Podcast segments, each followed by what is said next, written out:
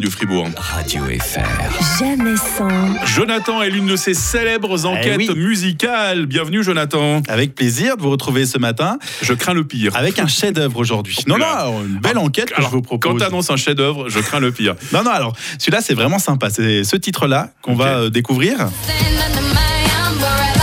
Ah ouais, Rihanna. Rihanna, ben oui, avec Umbrella, euh, un titre qui a cartonné en 2007. Mike savait exactement la date. C'est hein. si loin que ça. Ouais, c'est si loin que ça. Waouh, 15 ans en 2007. arrière. 15 ans en arrière.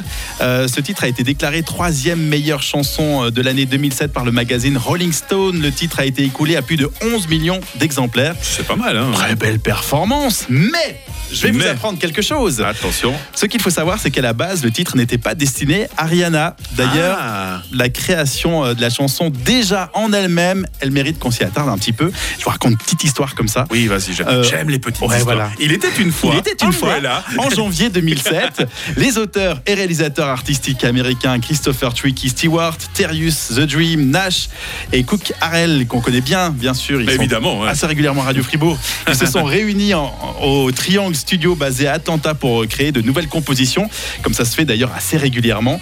Et pendant cette session de composition, Stewart a remarqué dans le logiciel de musique euh, gratuit euh, GarageBand, que vous connaissez aussi, Mhm, hein, mhm. euh, dans le logiciel GarageBand de son Mac, le son d'un Charleston qu'il trouve formidable. Un Charleston, c'est les doubles cymbales qu'on peut ouvrir. Voilà, hein. exactement. Bah, c'est ce qu'on entend aussi dans Ouais. ce titre. Un son qui va tout de suite plaire aux autres aussi. Les paroles vont être rapidement posées. Le premier couplet est écrit en 60 secondes, par exemple. hein. Ah, ok.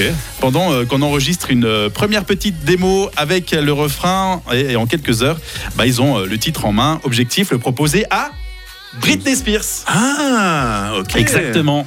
C'était à elle que Umbrella a été destinée, euh, mais elle n'aura même pas l'occasion d'écouter euh, la démo puisque le label de Britney euh, va dès le début refuser la chanson.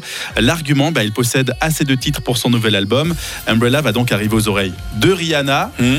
mais rien n'est encore joué puisque les producteurs à ce moment-là, ils préfèrent le proposer à Mary J. Blige. Mais Rihanna, elle va vraiment insister. Bon, je vais vous épargner les détails de la négociation, ça se passe en négociation, hein.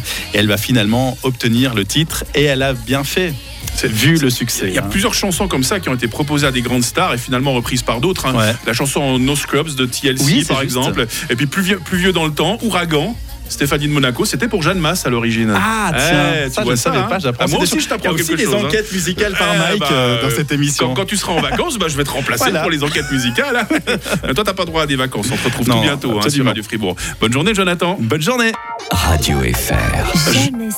Rio demain matin, l'enquêteur musical.